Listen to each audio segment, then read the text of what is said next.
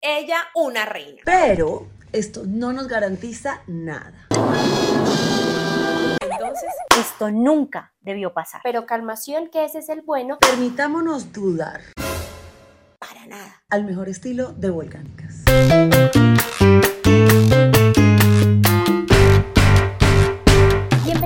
A una nueva emisión de La Caldera, el noticiero feminista de la revista Volcánica, creado para expresar nuestra indignación y compartir algunas iniciativas que están tumbando al patriarcado una noticia a la vez. Y atentis esta semana a Mix de Patreon a las recomendaciones especiales de series de Lau, nuestra editora de video. Y en la semana en que terminó Venus retrógrado y casi no deja pareja en pie,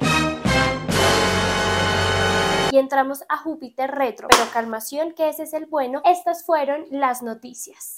México, por primera vez podría elegir presidenta y eso no garantiza nada. Casi un año antes de las elecciones presidenciales de 2024, ya se conocen las candidatas del partido de gobierno y la coalición de oposición. La coalición Frente Amplio, conformada por el PAN, Partido de Acción Nacional de derecha, el PRI o Partido Revolucionario Institucional, que es como de centro de derecha, y el PRD, Partido de la Revolución Democrática, que se supone que era de izquierda, anunció el pasado 3 de agosto a Xochil Gálvez, de 60 años, como su candidata oficial. Y este 6 de agosto, el partido oficialista, o sea, Morena, Movimiento de Regeneración Nacional, confirmó a Claudia Sheinbaum, de 61 años y ex jefa de gobierno de la Ciudad de México, como su candidata. Sí, dos mujeres representarán a las principales fuerzas políticas del país en la carrera presidencial. Y es la primera vez que México está cerca de tener una mujer presidenta. Pero esto no nos garantiza nada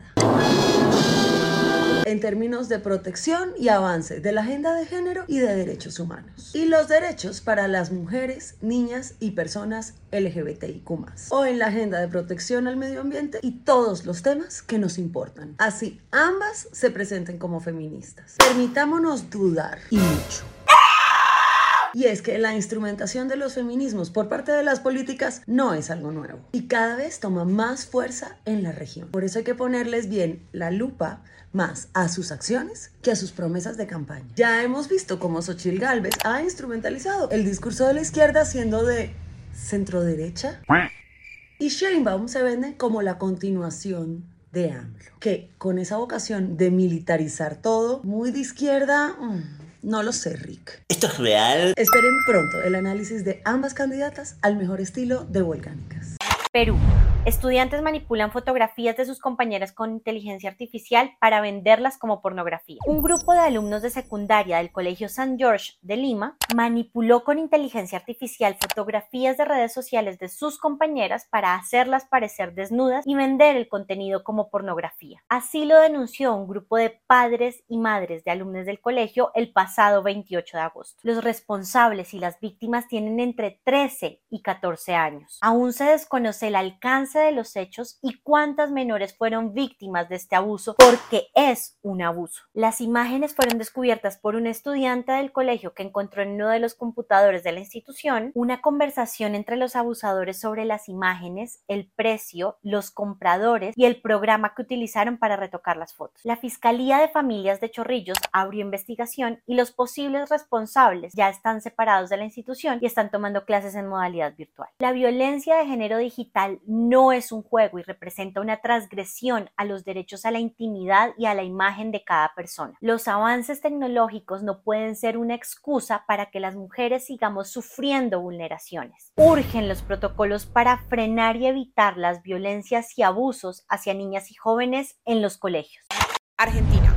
Nuevos ataques racistas contra comunidad mapuche y comunidad afro. Jessica Bonefoy Carriqueo Antimil, una joven mapuche de la comunidad Lafken Wilculmapú, de 35 años y madre de cinco hijos, fue detenida el pasado 11 de agosto por la policía de la provincia de Río Negro por tres delitos. La supuesta usurpación de su comunidad a parques nacionales, haber rasguñado a un agente de policía y la usurpación de lo que antes era el Hotel Mascardí en la escondida. Jessica denunció que ordenaron su detención preventiva sin tener pruebas de las acusaciones y que fue golpeada por las autoridades mientras la trasladaban a la sede de la Policía de Seguridad Aeroportuaria en Bariloche, donde se encuentra privada de la libertad. Este domingo 3 de septiembre la joven inició una huelga de hambre para pedir el arresto domiciliario, pues asegura que la quieren trasladar a un centro lejos de sus hijos, cuatro de ellos menores de edad que dependen totalmente de ella. Recordemos que en junio de este año el Estado firmó un acuerdo con los representantes de las comunidades mapuches para respetar sus sitios sagrados y que se eliminaran todas las acciones penales en contra de personas de la comunidad. Entonces, ¿se les olvidó la bobadita de cumplirlo? Y este no sería el único acto de racismo registrado esa semana en Argentina. En la madrugada del primero de septiembre fue quemado el monumento de la Madre Patria, un homenaje a María Remedios del Valle que se inauguró en noviembre del año pasado en Buenos Aires para reivindicar la historia de María Remedios, una militante afro proveniente de los sectores populares que llegó a ser capitana de la independencia de Argentina. Pero en Argentina no hay racismo, para nada. Colombia. Condenan a ICBF por devolver a un menor víctima de abuso a sus padres abusadores. El pasado 31 de agosto, el Consejo de Estado condenó al Instituto Colombiano de Bienestar Familiar, ICBF, por no proteger a un niño de dos años y permitir que continuara el maltrato del que era víctima por parte de sus padres la fiscalía logró demostrar que la madre alquilaba a sus hijos para prácticas sexuales a cambio de droga y que el padre los golpeaba constantemente. El niño falleció en 2007 por las lesiones provocadas por sus agresores. El fallo indica que el ICBF desestimó las denuncias relacionadas con el menor de dos años presentadas desde el 2006 y lo devolvió a sus padres sin hacer seguimiento del caso. Entonces, el alto tribunal estableció que la institución podía mantener al menor con medida provisional en un centro de emergencia u hogar sustituto, hasta que se hiciera un análisis a fondo que definiera si podía ser devuelto a sus padres. Pero antes de eso ya había una denuncia previa contra los padres por maltrato a su hijo mayor en el 2005. En ese momento, Ambos niños fueron trasladados a un hogar sustitutos y después devueltos a sus padres en el 2006. En el 2007 el menor ingresó a un centro médico por abuso sexual y murió por peritonitis. Dos años después los padres fueron condenados a más de 40 años de cárcel. Las instituciones del Estado están para ser garantes de derechos, no para revictimizar desestimando denuncias de abusos contra menores. Esto nunca debió pasar.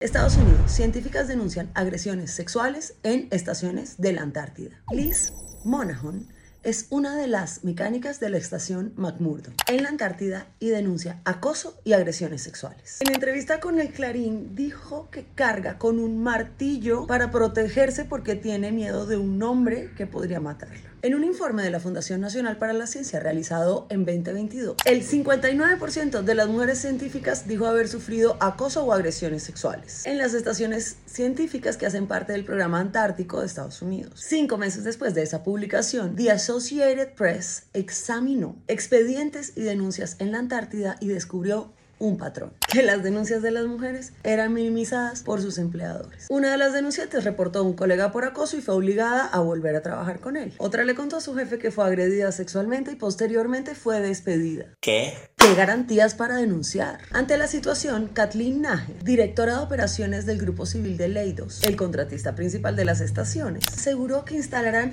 visores en las puertas de los dormitorios, limitarán el acceso a las llaves de estos y les darán a los equipos un teléfono adicional por satélite. Que gonorrea que se tengan que implementar ese tipo de medidas de vigilancia. Porque los manes no pueden dejar de acosar. Es que ni en la Antártida podemos estar tranquilas y libres de acoso. Y en deportes, nuevas medallas y títulos para la selección colombiana de patinaje y para Simone Biles.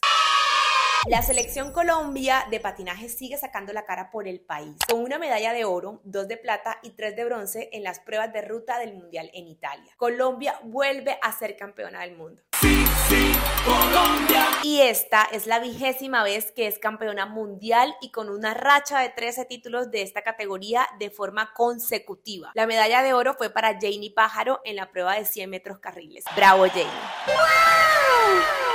Y otra que sigue acumulando victorias es la medallista más condecorada de la historia de Estados Unidos y ganadora de siete medallas olímpicas, Simone Biles. Esta vez en el Campeonato de Gimnasia de Estados Unidos realizado en San José, California, en el que conquistó su octavo título nacional y batió el récord de Alfred Yoshin, que obtuvo siete títulos en 1933. Biles logró su primer título nacional a los 16 años y una década después, a sus 26, obtiene su octavo título nacional convirtiéndose en la mujer de mayor edad en hacerlo, después de volver como el ave fénix de una necesaria pausa para cuidar su salud mental, enviando un mensaje poderoso al mundo, visibilizando las presiones sobrehumanas y abusos que sufren las deportistas de alto rendimiento. Ella, una reina. Yes, Queen. Sigue brillando, que acá te estaremos aplaudiendo siempre.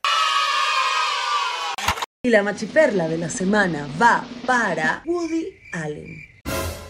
Ese antro no lo habían cerrado ya. Pues no, y lo revivieron para que saliera en defensa de Rubiales, diciendo que él no estaba violando a Jenny Hermoso, que fue solo un beso, que era una amiga, que es difícil de entender que una persona pueda perder su trabajo por besar a alguien. Pues claro que no esperamos que Woody Allen, el señor que se casó con su hija adoptiva, ¿Qué? y fue denunciado por su otra hija por abuso sexual a menores, entienda conceptos como el consentimiento o el abuso de poder de un jefe que besa a una empleada en la boca. La gente puede y debe perder su trabajo si no respeta esos límites. Ya, dejen de imprimir abusadores.